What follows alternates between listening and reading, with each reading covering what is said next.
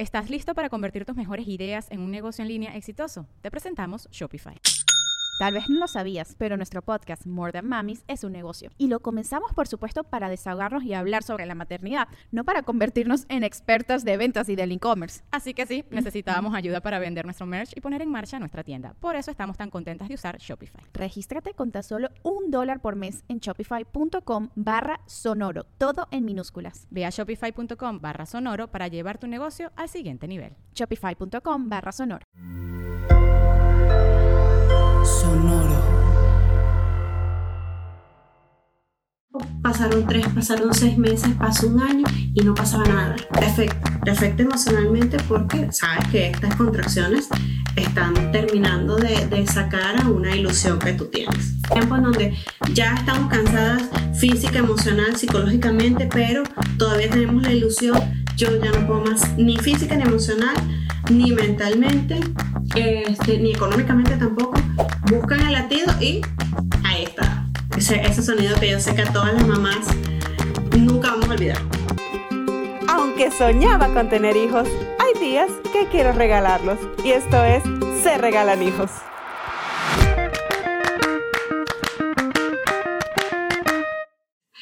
Hola, hola, bienvenidas a un nuevo capítulo de esta maravillosa temporada.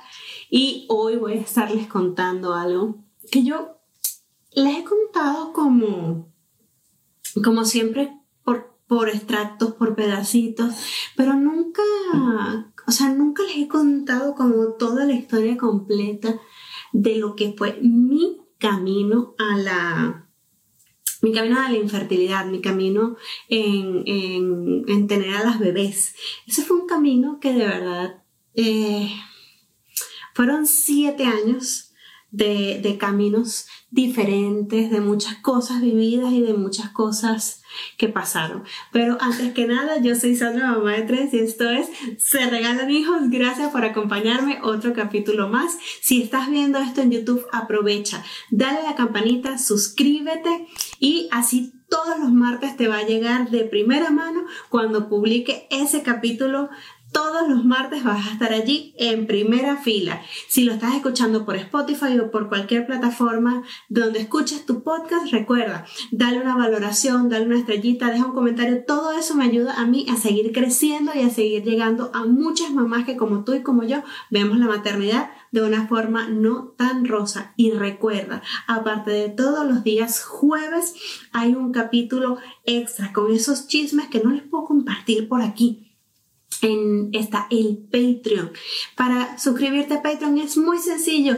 Le vas al link que está en el perfil de Instagram o en cualquiera de los perfiles. Por 5 dolaritos te suscribes mensualmente y vas a tener un contenido extra, que es este contenido que no podemos hablar tan abiertamente por aquí. Así que pues yo quisiera comenzar con Érase una vez. Érase una vez, este cuando Jesús y yo nos casamos, siempre dijimos que queríamos tener tres hijos. Y fue muy gracioso porque los, dos siempre estuvimos como, completamente de acuerdo en esa idea. Y por supuesto que los primeros años no nos preocupamos, yo usaba métodos anticonceptivos, usé, casi siempre usé pastillas anticonceptivas, entonces ah, fue algo súper tranquilo, pero nunca tuve ni siquiera un, un, susto, un ¿será que este mes me embaracé? ¿Será que me, me falté una pastilla? No, nunca, nunca pasó nada, pero yo nunca lo tomé en consideración. Cuando teníamos como dos años de matrimonio, dos o tres años de matrimonio, dijimos, es el momento. Comenzamos a buscar, yo dejé de tomarme las pastillas, todo el mundo me dijo, incluido mi ginecólogo, esto es un proceso de desintoxicación, seguramente te va a llevar. Eh, Seguramente te va a llevar unos de 3 a 6 meses de desintoxicarte por completo. No pasa nada, es un proceso completamente normal y yo por supuesto no me preocupé. Pero empezó a pasar el tiempo, pasaron 3, pasaron 6 meses, pasó un año y no pasaba nada. No pasaba absolutamente nada y en ese momento ya yo comencé a preocuparme un poco. Porque entonces tenía muchas amigas que estaban más o menos en ese tiempo, que habían decidido también buscar o qué sé yo, y se embarazaban bastante fácil. Entonces yo comencé a buscar, comencé a indagar, comencé a ir con mi ginecólogo habitual, comenzamos a hacer exámenes, comenzamos a hacer eh, que si la prolactina, que si hacer un seguimiento eh, del, del, ciclo por ultrasonido. Y así empezamos este camino este, paso a pasito y nos descubrimos que eh, mi ciclo no estaba, no estaba bien. Entonces, comencé un ciclo, creo que fueron tres ciclos, si no me equivoco, con pastillas anticonceptivas para controlar el ciclo nuevamente, qué sé yo. Y ya de allí comenzamos entonces nuevamente a monitorear, a monitorear todo el proceso de ovulación. Entonces sí ovulaba, pero eh, nada pasaba. Entonces en ese momento mi doctora comienza a decirme que tenemos que utilizar unos estimuladores de ovulación allí empezó mi primer camino con, la fertilidad. Eh, hice varios ciclos con, inductores de ovulación, no pasaba nada. En ese momento la doctora agrega a, la, ecuación del tratamiento eh, una, una inyección durante el proceso de ovulación de anticoagulante, lo cual no me pareció nada absolutamente relevante. Le pregunté a algunas amigas, a algunas sí le había pasado, eh, a otras no, eh, que les habían colocado un anticoagulante y ya, después de creo que cuatro o cinco ciclos, no recuerdo bien, eh, justamente el Jesús, yo cumpleaños el 22 de noviembre, Jesús cumpleaños el 27 de noviembre y para el 27 de noviembre yo me doy cuenta que no ha tenido mi periodo como por 12 días de retraso o 15 días de retraso. El 28 en la mañana voy tempranito, me hice la prueba eh, de sangre y en, esa, en ese laboratorio yo me había hecho muchísimas pruebas antes. Ese era como mi laboratorio de confianza y estaba muy cerquita de mi casa. Y yo me acuerdo que ellas siempre me entregaban la prueba así como que, bueno, ¿sabes? Te sentías así como que era el raspadito de prueba otra vez, de, de sigue intentándolo. Y me dio mucha risa porque en esa, esa vez que fui a buscar esa prueba, todas estaban como expectantes a que yo lo abriera allí, que era lo que siempre hacía. Pero yo no sé por qué, yo me acuerdo que me subí a mi carro, este, y me, me daba mucho nervio, me daba mucho nervio abrirla y abro el sobre y me acuerdo clarísimo que estaba sonando en la radio una canción de Guaco que se llama Vivo, que todavía me hace, me arruga el corazón. Y ese día descubrí que estaba embarazada de Jeremías. Fue bien bonito. Porque bueno, había pasado mucho tiempo buscándolo. El embarazo de Jeremías fue completamente normal hasta que en la semana 37 voy a mi control habitual. Este, semana 36, todo estaba perfectamente bien. Íbamos a, ya yo iba a, meter mi, mi, proceso de incapacidad, de, de baja por maternidad. Eh, fui a control un día viernes. estaba perfectamente bien, todo estaba normal. Y ese día, en la noche, era la celebración del matrimonio de una de mis mejores amigas y yo empecé a sentirme mal, empecé a tener contracciones y yo decía, no, no puede ser, o sea, no me puedo sentir así. Total de que no pude ir, no pude ir. Este, obviamente me dolió muchísimo porque era una persona, es una persona a la que quiero muchísimo y bueno, no pude estar en ese momento con ella, pero no me sentía bien. Y para que yo no me sienta bien y diga abiertamente y en público que no me siento bien, me siento muy mal. Entonces, pues empecé a tener muchas contracciones, muchas contracciones y yo decía, no, no voy a llamar a la doctora, ella me dijo que era normal, pero bueno, me lo voy a tomar con calma, no pasa nada y vamos a seguir adelante. Esto es parte del proceso para llegar a la semana 40 y tener mi, mi parto. Bueno, eso fue una noche larga, pasé toda la noche teniendo contracciones, no dormí en toda la noche. En la mañana Jesús sale a correr muy temprano y cuando regresa yo todavía estoy teniendo contracciones mucho más fuertes Y Jesús me dice, ¿por qué no llamas a la doctora? Era sábado en la mañana. Y yo le digo, por eso es que a los médicos no les gusta poner a parir a las mujeres porque son fastidiosas, porque creen que cualquier cosa que les pasa, cualquier contracción, cualquier molestia, es que van a parir y no, pues no, o sea, tenemos que estar preparadas para todo lo que pasa. Entonces, que tanto Jesús dio que llamé a la doctora y creo que algo de lo que todo, de lo que le comenté a la doctora, aparte que mi, doctora era súper linda, bueno, es súper linda, este, me dijo, a ver, yo voy saliendo para un evento familiar fuera de la ciudad, vamos a hacer algo antes de que yo me vaya, este, vamos, te veo en mi, en mi consultorio y eh, un control, tengo un control, hacemos un ultrasonido, todo está bien, tú estás tranquila, yo estoy tranquila y yo me voy. Ah, perfecto, no pasa nada. Eh, llegué creo que 10 y media, 11 de la mañana a su consultorio. La doctora estaba vestida impecablemente de blanco, se veía preciosa, era una reunión familiar. Y de repente me acuerdo que me empieza a hacer la ecografía y de repente me dice, ¿y el líquido? Y yo, ayer estaba ahí, me asumo yo que sigue adentro.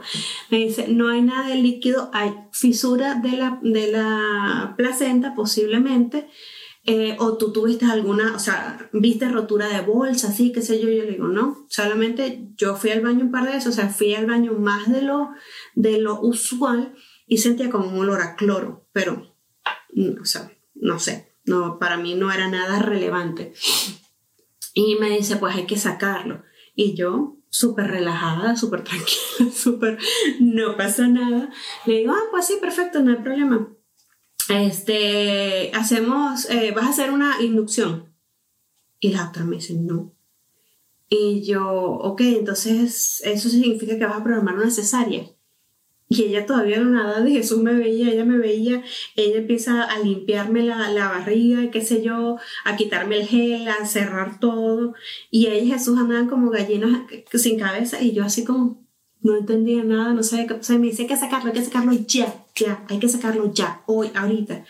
Y yo, sí, pero me acuerdo que Jesús empezó a marcarle a mi mamá, a mis hermanas, a mandar mensajes, qué sé yo, y yo así como que, mira, y, qué, y cuéntame, ¿qué vamos a hacer? ¿Y cómo va a pasar esto? O sea, todo el mundo andaba como loco, pero literalmente, o sea, en un mundo de ponis arcoíris.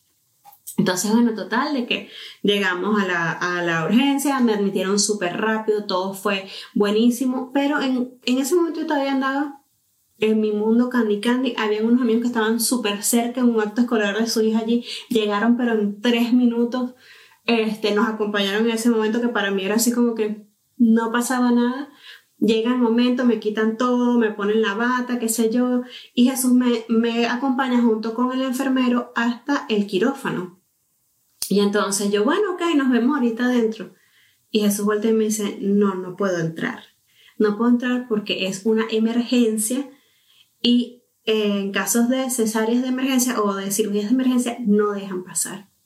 En ese momento fue que a mí me cayó así como que todo el peso de todo esto que estaba pasando. Y dije, pero ya va, o sea, ¿cómo que tú no me vas a acompañar? ¿Cómo que nosotros teníamos un plan perfecto, un nacimiento maravilloso y, que, y tú no vas a estar ahí? Entonces eso me dijo que me calmara, que no me preocupara, qué sé yo.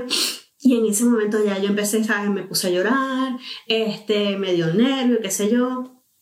Bueno, entro, había un equipo maravilloso, este, si mal no recuerdo, todas eran mujeres y todos me trataron bien bonitos, me ayudaron con la epidural, saben que bueno, que hay que doblarse, yo tenía la panza grande, o todo esto fue bien bonito, qué sé yo, este, pero en el momento que me van a poner la anestesia, eh, la anestesióloga todavía se va a acordar de mi pobrecita, qué pena.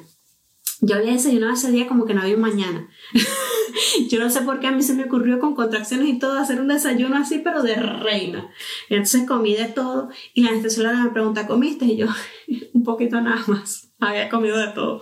Y entonces me dice, bueno, vamos a comenzar a pasarte la anestesia lentamente porque posiblemente te den náusea. O sea, decirme eso y que yo sacara de mí todo lo que había comido en ese día y lo de tres días antes fue lo mismo, fue horrible, de verdad. Y ellas todavía se portaron bien bonitas, me ayudaron, me pusieron de lado, qué sé yo.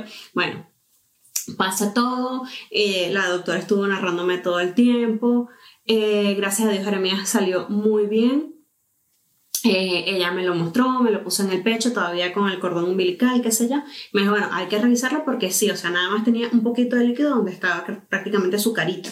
Entonces, bueno, gracias a Dios todo salió bien. Igual Jeremías estuvo en, en incubadora, en, en, en observación eh, un par de horas y, y, ya después estuvo conmigo.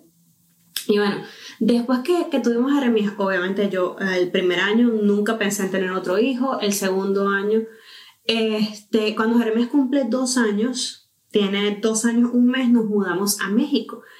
Y yo pues dije, mm, me parece que es una buena oportunidad. En este momento no estoy trabajando fuera de casa.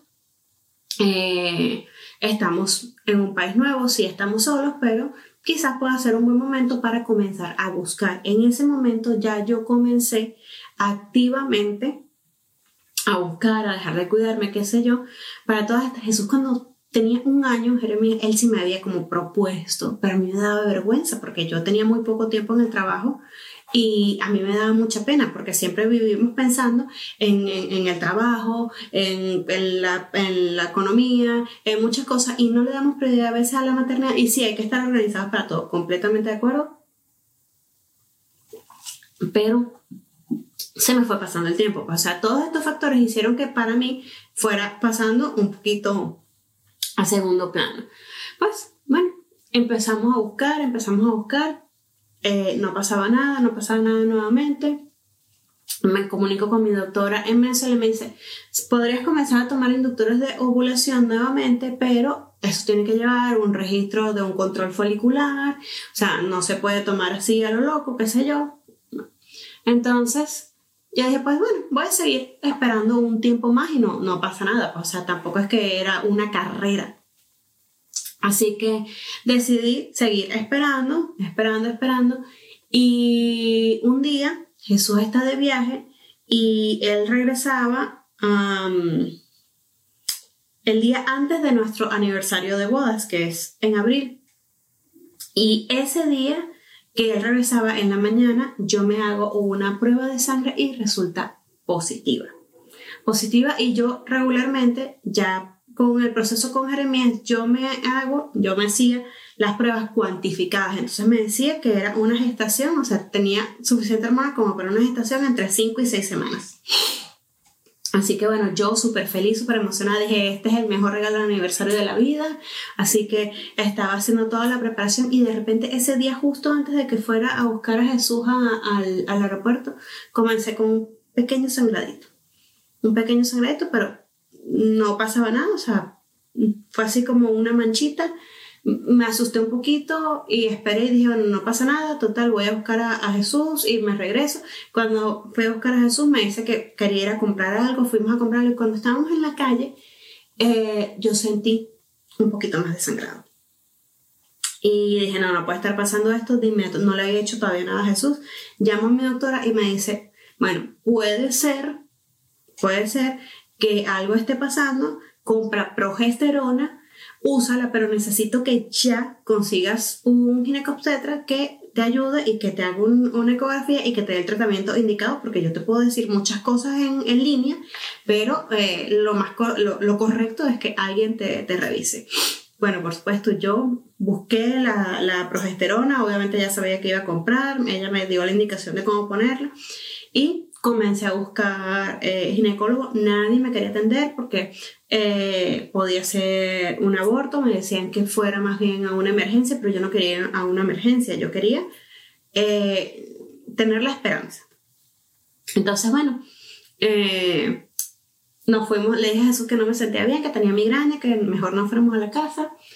Nos fuimos a la casa y cuando llegué a la casa me puse la progesterona. Esa noche este, seguí sangrando poquito, en la mañana comencé a sangrar un poco más, me volví a poner la progesterona, me la puse, me la tomé, qué sé yo. Por fin conseguí una doctora maravillosa que es mi doctora hasta el día de hoy. Fue la única que decidió atenderme cuando le conté todo. Eh, y Lucero me dice, pues mira, estoy llenísima, pero vente que yo te hago un espacio y te reviso. Pero cuando iba en camino a donde Lucero, este, a donde mi doctora, realmente sentí que, que hubo un, un, bajonazo muy fuerte y pues bueno, aunque seguía aferrándome así con todo a las esperanzas, cuando llego a su consultorio obviamente me revisa y ya no había, eh, no había nada que hacer. Entonces, bueno, me acuerdo que ella me dio unas pastillas, me dijo, mira, yo no te recomendaría hacerte un legrado eh, si efectivamente tenías entre 5 y 6 semanas de gestación, así que yo te recomiendo que tomes este tratamiento si, y revisamos en, no sé, dos días, tres días, una cosa así. Este, estas pastillas van a hacer que tengas contracciones, que saques todo y debería esto dejar tu útero limpio y preparado. Igual, después que te lo tomes, todo el tratamiento, vas a regresar para un control eh, por ultrasonido y vemos cómo está todo. Les voy a decir algo, es lo peor que te puede pasar en la vida. O de las peores cosas. Es un dolor horrible, o sea, son contracciones tal cual este, como las que había tenido cuando tuve a Jeremías. Es súper doloroso y, y pues te afecta te afecta emocionalmente porque sabes que estas contracciones están terminando de, sacar a una ilusión que tú tienes. Entonces, bueno, pasó esto, este, ya yo le tuve que contar a Jesús luego que, que regresé de la doctora, ni siquiera en el momento que fui a donde la doctora le, le, quería contar nada, ese era el día de nuestro aniversario de bodas. O sea, bueno, obviamente no fue uno de los aniversarios más bonitos, pero pasó así, Jesús obviamente me apoyó muchísimo, me dijo, bueno, ponte en control con la doctora, comenzamos desde cero, qué sé yo, a buscar. Ella me dijo en ese momento, ella no había hecho su especialización en fertilidad y me recomendó eh, a un colega, comenzó, comenzó mi carrera aquí, mi carrera real, y comencé, fui con esta, con esta persona que ella me recomendó, eh, hicimos tres ciclos de, inseminaciones, nada funcionó. Me fui con otro doctor más, hicimos un ciclo de, inseminación, no funcionó. Inseminación es cuando eh, te dan el inductor de ovulación, ovulas más. Eh, el día, hay un día indicado que tienes que colocarte una inyección que rompe estos óvulos que, han sido más, o sea, regularmente en un ciclo una mujer, perdón, libera un solo óvulo y con el inductor la ventaja es que puedes liberar más. Entonces, esta, esta inyección, este trigger, eh, lo que hace es que reviente estos óvulos un día indicado y eh, ese día, creo que son 12 horas o, 24 horas, tienes para tener relaciones y debería esto eh, funcionar. Eh, entonces, eh, hicimos de estos procesos e hicimos inseminaciones, que es cuando toman la muestra de, semen, la limpian, le ponen como nutrientes, qué sé yo, y, le ponen, ponen la muestra ya en el, en el, útero directamente. O sea, hicimos los dos procesos en, varias, en varias sesiones. Ninguno de los dos funcionó. Ni la inseminación, ni, la, ni las relaciones programadas, ni los ciclos programados. Así que bueno, comenzamos, yo seguía buscando doctores y una amiga me había mencionado a su hermana en muchas oportunidades. Me decía que era buenísima, que su hermana era de las mejores, que de verdad que donde ponía el ojo ponía la bala.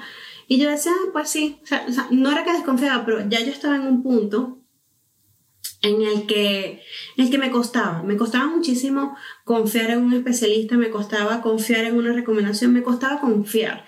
Entonces ya yo estaba así como que quería dejarlo, pero no quería soltarlo. Entonces, es este punto, yo, yo sé que muchas que, que, puedan estar pasando o que hayan pasado por un proceso de, infertilidad, yo creo que pasamos por esta, por esta línea de tiempo en donde ya estamos cansadas física, emocional, psicológicamente, pero todavía tenemos la ilusión, pero queremos seguir, pero queremos parar. Entonces no sabes realmente qué es lo que quieres hacer. Así que bueno, eh, pasa todo, todo esto, sigue pasando el tiempo, sigue pasando el tiempo. Un día estoy conversando, porque ese era un tema de conversación que yo siempre sacaba a la luz, que era mi problema de infertilidad y todos los procesos que había llevado. Y esta amiga me volvió a decir, pero por favor, llama a mi hermana, comunícate, dile que vas directamente de mi parte. Y pues mira, total, probar no cuesta nada. Mm. Y realmente fue así. Este, yo me fui, por supuesto, tenía exámenes, tenía todo lo que me había hecho en todo este tiempo, tenía todos los procesos y qué sé yo. Y llego con ella, con la doctora Nair, Y eh, ella me dice, a ver, yo necesito que tú me cuentes tu historia desde lo más atrás que tú puedas, si quieres desde que te desarrollaste hasta aquí. Y vamos, vamos viendo. Entonces, empezamos, empezamos a, contar y ella me dice, mira, chao. Es raro el caso que sea infertilidad por causas desconocidas porque era mi, mi diagnóstico. O sea, era lo que todo el mundo me decía. Nadie conseguía una razón por la cual no pudiese quedar embarazada. Yo estaba sana, mis óvulos estaban sanos, yo ovulaba, Jesús estaba bien, estaba sano, su materia, su material estaba bien que obviamente había sido estudiado en muchas oportunidades, pero no pasaba nada, entonces no compaginaban. Y eso era una de las cosas que, que, que, más me llamaba la atención, porque, o sea, ya habíamos tenido herramientas de forma bastante natural dentro de todo. Entonces, bueno, empezamos a investigar y ella me dice, bueno, vamos a hacer una cosa, vamos a tomarnos dos ciclos más de inseminación eh, y este, ese va a ser nuestro punto de partida. Vamos a hacer un ciclo de inseminación normal y un ciclo de inseminación con anticoagulantes. Y hicimos el primer ciclo eh, normal, un ciclo de inseminación normal, no funcionó. Hicimos el segundo ciclo con anticoagulantes, tampoco funcionó. Y me dice, bueno, vamos, dame chance, o sea, regularmente se hacen de 4 a 5 ciclos de inseminaciones y luego se hace el in vitro. Yo le dije, doctora, le voy a ser sincera 100%, yo ya no puedo más, ni física, ni emocional, ni mentalmente este, ni económicamente tampoco. Dígame, o sea, vamos a, echarnos seis meses en hacer todos estos ciclos. ¿Cuánto dinero voy a gastar y cuánto desgaste emocional voy a tener cada vez que un ciclo no funcione? Entonces vamos a hacer algo. Dígame cuánto cuesta un tratamiento in vitro y pues nosotros tomamos la, la, la decisión, pues finalmente. Entonces, bueno, nos dijo, qué sé yo, le dije en este momento no cuento con la capacidad económica, no tenemos la capacidad económica para hacerlo vamos a tomarnos un tiempo para este, poder ahorrar este dinero y cuando tengamos el dinero venimos de regreso con usted. Así pasó, hicimos, no recuerdo exactamente cuánto tiempo nos tardamos, regresamos y comenzamos con la inducción de ovulación y ese primer ciclo fueron 21 eh, óvulos que, que fueron funcionales 19 se maduraron. Eh, de esos 19, 15 llegaron a día 3 y porque los fecundan, esos óvulos que, que te, que te sacan, o sea, eh, en un momento del ciclo, cuando deberían ser fecundados, los extraen de ti, eh, los llevan al laboratorio, los combinan con el material genético de la otra persona, o sea, con el semen, y crean los embriones afuera y esos embriones los monitorizan o por tres o por cinco días. Entonces, al tercer día teníamos 15 embriones, al quinto día, que es el día que le gusta a, mi doctora colocarlos, habían 11. Entonces me dice, pues bueno, todo está bien, eh, te van haciendo junto con todo este proceso donde, donde los embriones van desarrollándose, te van llamando diario y te van diciendo cuántos están, cómo va la calidad, este, y eh, cómo, cómo, los ve el, genetista y el, embriólogo. Pues bueno, al día 5 llegaron 11 embriones y la mayoría tenían una muy buena calidad sobre todo para yo ser una mujer de 39 años, Jesús tenía 42, entonces realmente para ser una pareja eh, mayor. Geriátrica, diría el IMSS en México. Entonces, realmente eran, eran unos muy buenos embriones. Así que allí, allí paramos. Eh, me hacen nuevamente un control y este, todo está bien, se planifica el día que, que, van a regresar los embriones, lo hicimos en fresco durante los procesos de, de, de fertilización, puedes hacer dos procesos, puedes hacer o sea, puedes hacer como varias cosas diferentes. Puedes poner los embriones de tres días, puedes poner los embriones de cinco días, puedes hacerlo en fresco o puedes hacerlo en congelado. ¿Qué es esto? Mis embriones tenían cinco días, se quedan dentro del laboratorio y en ese mismo ciclo preparan el, el útero, la matriz, para colocarlos ese mismo ciclo. Eso es hacerlo en fresco. Cuando se hacen congelados, los congelan por un par de ciclos, vuelven a preparar el, útero para recibir a los embriones y ya lo preparan y los colocan. Entonces un día eh, te preparan para, para, ese, para ese procedimiento, ese día descongelan los embriones y te los colocan. Entonces pueden ser igualmente embriones de 3 o de 5 días, pero bueno, esto es lo que yo, o sea, solamente les cuento lo que yo aprendí, lo que yo sé. Puede ser que, que, me esté equivocando en alguna terminología o en algunos procesos, pero bueno, yo no soy embrióloga, yo no soy este, médico certificado, solamente les cuento desde lo que yo aprendí en mi experiencia. Así que bueno, eh, realmente el proceso fue bastante rápido, fue bastante bueno los embriones estuvieron, estuvieron bien. Entonces llega la pregunta más difícil, ¿te coloco uno o te coloco dos? Se le dije, a ver, ya hemos pasado por este proceso. ¿Cuál es su recomendación? Porque yo ahí me, quedé en las manos de la doctora y le dije, a ver, yo puedo querer cinco, o sea, yo puedo querer cinco para maximizar las posibilidades, pero si pegan los cinco, ¿qué hacemos? Entonces la doctora me dijo, mira, a mí no me gusta regularmente colocar más de dos.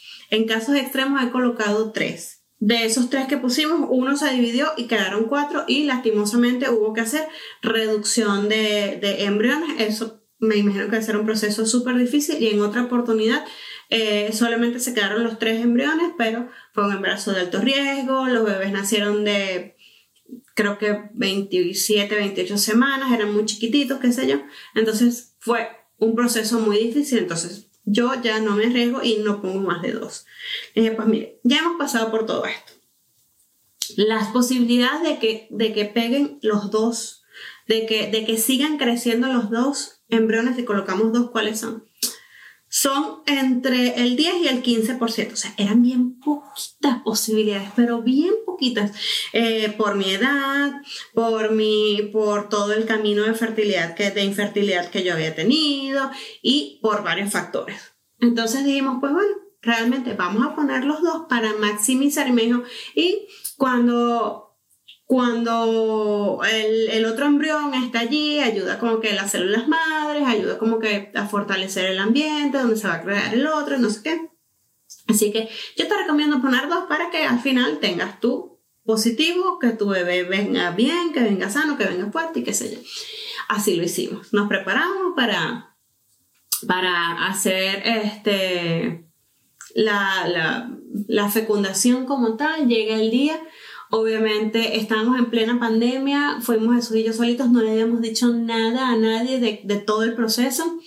Eh, nos fuimos solitos, dejamos a Jeremías con unos amigos, nos fuimos en la mañana, hicimos el procedimiento y al día siguiente se supone que debes tener reposo por lo menos cinco días lo más posible, pero el día siguiente era la boda de unas personas que queremos con todo nuestro corazón y que son parte de nuestra familia y no podíamos faltar porque aparte de todo éramos como los padrinos de la boda. Y dije, pues no me importa, o sea, me voy en, flats, este, hago todo lo que tenga que hacer, le dije a la autora, pero yo no puedo faltar a esta boda. O sea, yo a esta boda no puedo faltar, pase lo que pase. La otra me dijo, bueno, pues, o sea, tampoco es que tienes que estar siendo una momia en tu casa todo el día acostada con las piernas para arriba, solamente, bueno, este, no, no comas mucho, no brinques mucho, no, o sea, trata de estar lo más calmada posible, pero haz vida normal con cierto grado de tranquilidad.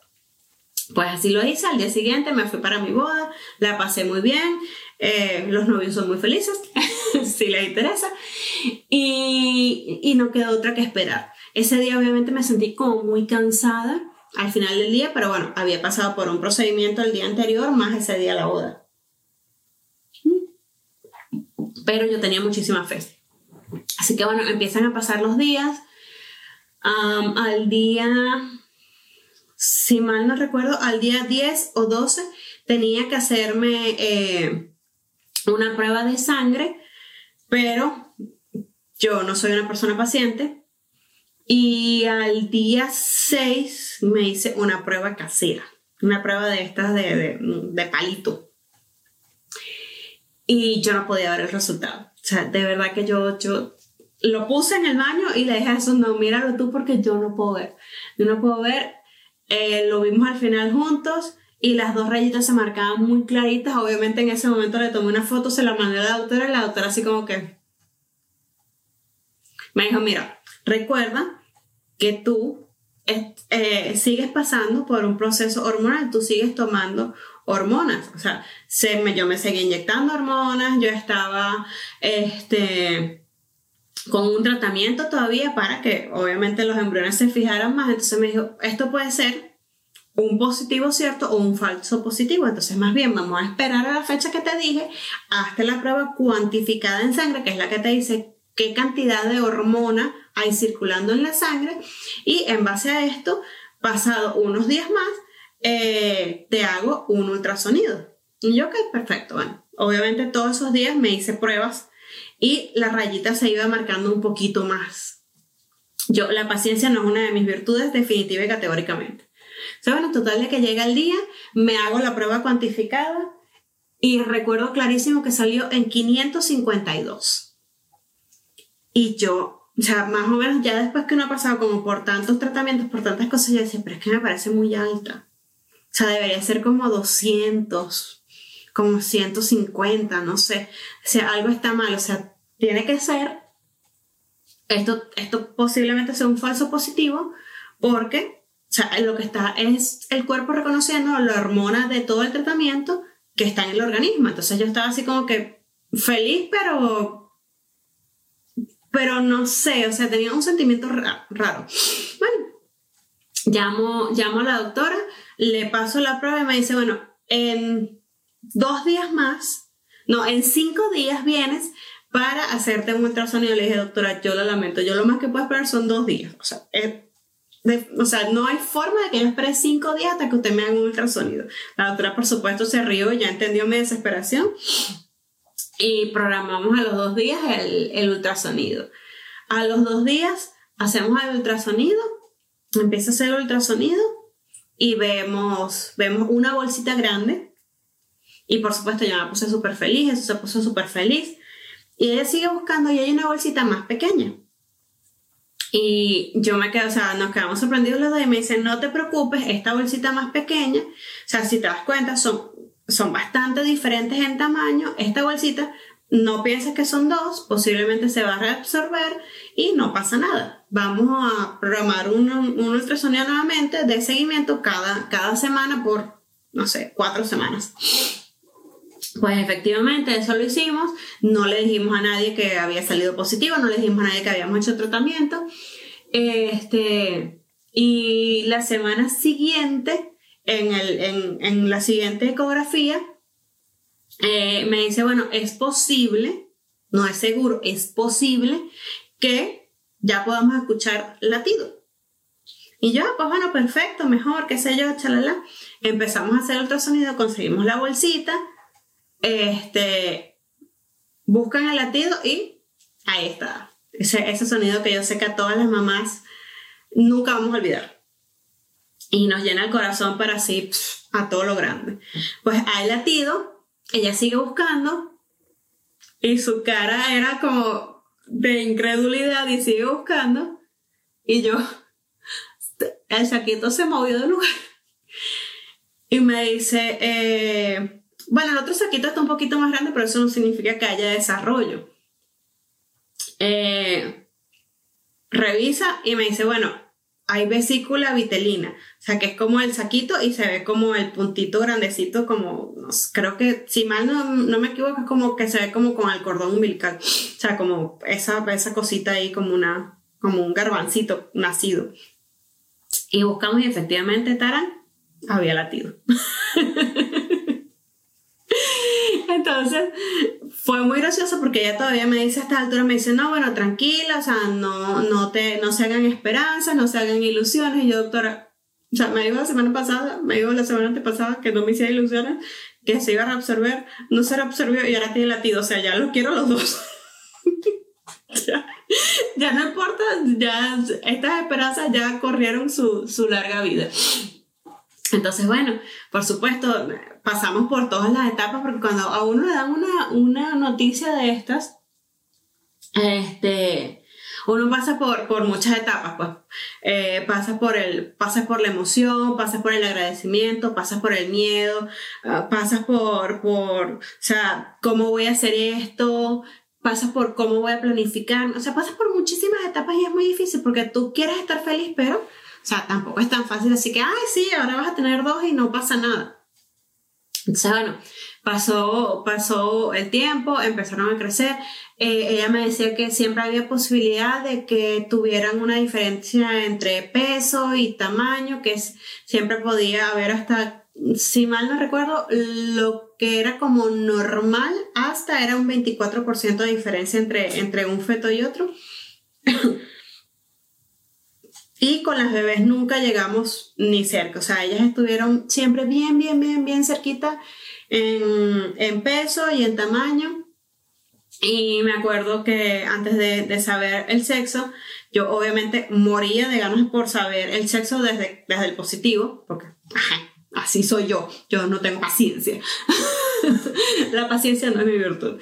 Entonces, eh, yo buscaba así como todas las señales, así como que lo de la panza a mí a mí, a Sandra Bermúdez no, no le parece que eso tenga sentido, lo del tamaño, la forma de la panza, que si está arriba, que si está abajo, que si es que si es achatá, no sé.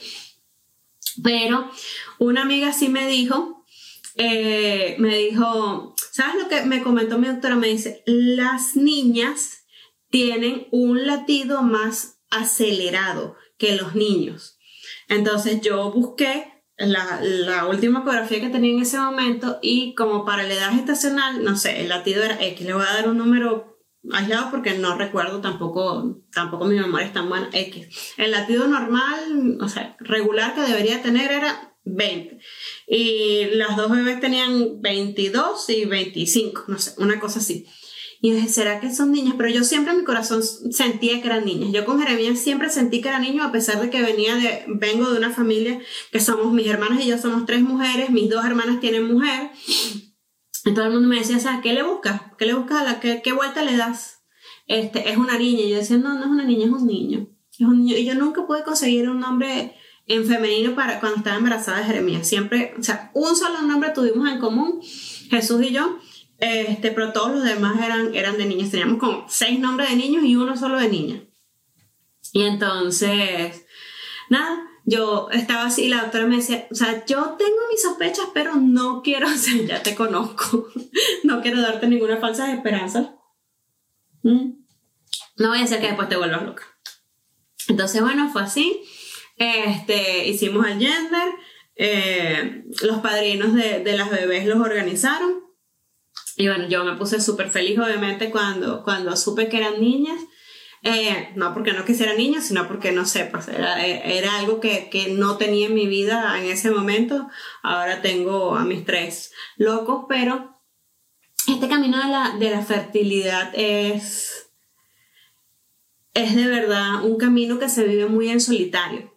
Porque en muchas oportunidades la gente no te entiende. La gente no, no entiende que, que cada ciclo que cada vez que, que sí te llega el periodo, que sí está la menstruación allí presente, es un ciclo que no estás embarazada, no es un ciclo que, ay, no pasa nada.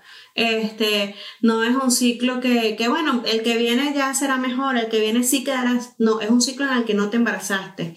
No es que relájate, porque yo siempre he dicho, si la relajación dejaría mujeres embarazadas, la gente que hace yoga y que medita y que vive en un cerro y amarrada de un árbol, tendrían 80 hijos y no pasa así. Eh, si pasa así, por favor, alguien dígamelo porque, o sea, para mí no funcionó. Y tómate, o sea, me tomé todo lo que me dijeron, hice todo lo que me dijeron, sube las piernas, acuéstala, que la luna, que el sol, que las estrellas, que, o sea, todo lo que me decían yo lo hacía, que tómate el no sé qué, que frótate el no sé cuánto, que piense en positivo, que lee la Biblia, que lee el Corán, que lee no sé, lo que sea, lo que ustedes quieran, pregúntenme que seguramente lo hice. Entonces, realmente el, el camino de la fertilidad es una cosa que a veces lo damos por sentado y la gente te pregunta, la gente te pregunta muchísimo esa pregunta y dice, ¿y para cuándo el otro? ¿Y vas a dejar a tu hijo solito? Ay, pero pobrecito, y él no quiere un hermanito. Sí, pero tú no sabes. Y hay días que de repente yo tengo ganas de explayarme y contarte todo el cuento, pero hay días que no me da la gana, hay días que no tengo ganas, que no quiero, que no tengo, no tengo las emociones alineadas, porque entonces uno en esos momentos, uno lo que tiene es así como que la cabeza llena de una bruma horrible, porque, o sea, si yo vine a este mundo para tener hijos y no puedo tener hijos, soy una inútil, porque eso es lo que te dice la sociedad, eso es lo que te hace sentir la sociedad, pero ¿cómo? Si yo, o sea, me dejo tomar las pastillas el lunes y el martes estoy embarazada y tú, bueno, tú, tú eres así y bravo, bravísimo, pero yo no soy así. O sea, no es que estoy estresada, no es que no quiero, no es que no, o sea, es una, es un asunto médico. Es algo que está siendo tratado, es algo que está siendo atendido y que ninguna rama frotada y ningún aceite untado ha funcionado, entonces esto se tiene que quedar en manos de la ciencia y bueno, y obviamente en manos de Dios o de la energía divina en la que ustedes crean, este, pero es un proceso muy complicado, es un proceso muy complicado y muy solitario. Entonces yo lo único que podría decirles es que si ustedes tienen algún amigo, una prima, una comadre, una conocida, una vecina, la señora que le plancha la ropa, no sé, que no puede salir embarazada, que no puede tener un segundo hijo, no le pregunte, no le diga. Si no tiene nada bueno que decir, no diga nada. Nada, eso es lo mejor que puede decir nada. El silencio es mejor que una tontería que lo que haga es que uno se sienta mal porque es eso, o sea, a veces uno tiene ganas y yo después aprendí después de mucho tiempo al principio yo no, ay, es que este no es el año, no es que vamos a viajar, no es que, o sea, inventaba cualquier cosa, pero hasta que un día dije, ¿por qué yo tengo que estar inventando algo para que la gente se sienta bien? No, o sea, no, no puedo salir embarazada. Estoy, he hecho cinco inseminaciones, he hecho eh, esto, eh, ya fui con el médico, ya fui con el curandero, ya fui con el espiritista, ya fui con... y nada, no pasa nada. O sea, no estoy quedando embarazada no porque no quiero, es porque no puedo y porque tengo un problema médico. O sea, esto tiene un diagnóstico. Entonces, realmente es muy difícil. Cuando usted no tenga nada bueno que decir, ninguna forma amable de acompañar a una persona que esté pasando por un proceso de infertilidad o que usted no sepa por qué no quiere o por qué no puede tener más hijos, no diga nada. Y si es que la persona decidió tener un solo hijo, tampoco diga nada. Y si decidió tener cinco gatos, cuatro perros, ocho loros, tampoco diga nada, porque usted no sabe porque esa persona tomó la decisión. Cada persona es libre en este planeta de tener la vida que desea. Así que lo más bonito que podemos hacer por la gente es no meternos en su vida, porque usted no sabe qué hay detrás de esos cinco perros adoptados o de esos cuatro gatos rescatados. Así que es mejor no decir nada y aprender que cuando una mujer no está embarazada es por algo. Entonces, eso es lo mejor que usted puede hacer, no hacer nada.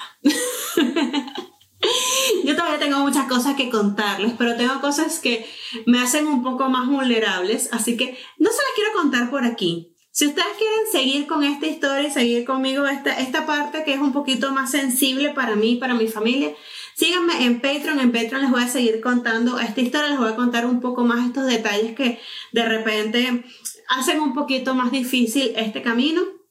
Se los voy a contar allí en el Patreon, así que ahí los espero.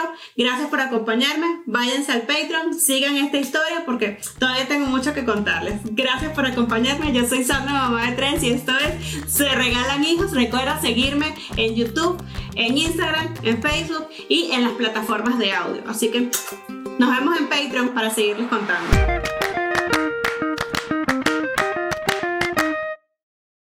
Our family has grown. Welcome to the world, Hannah baby. Introducing a new collection, Hannah Soft, made with Tencel. It's so breathable, with stretchy comfort for all of baby's first moments. And it's cool and gentle on their skin all year round. Entrusted Hannah quality for your most precious gift. Hannah Soft, made to last. Shop now at hannahanderson.com. ¿Estás listo para convertir tus mejores ideas en un negocio en línea exitoso? Te presentamos Shopify. Tal vez no lo sabías, pero nuestro podcast More Than Mamis es un negocio y lo empezamos por supuesto para desahogarnos y hablar sobre la maternidad, no para convertirnos en expertas de ventas y del e-commerce. Así que sí, necesitábamos ayuda para vender nuestro merch y poner en marcha nuestra tienda. ¿Y cómo suena con Shopify? Llegó otra venta. Shopify es la plataforma de comercio que está revolucionando millones de negocios en todo el mundo. Ya seas un emprendedor desde tu casa o desde donde sea, Shopify es la única herramienta que necesitas para iniciar, administrar y hacer crecer tu negocio sin dificultades. Con Shopify puedo gestionar pedidos, envíos y pagos desde cualquier lugar, brindándote toda la información y estadísticas de tus ventas al detalle. Regístrate para un periodo de prueba con tan solo un dólar al mes en shopify.com barra sonoro, todo en minúsculas. Ve a shopify.com barra sonoro para llevar tu negocio al siguiente nivel. Shopify.com barra sonoro.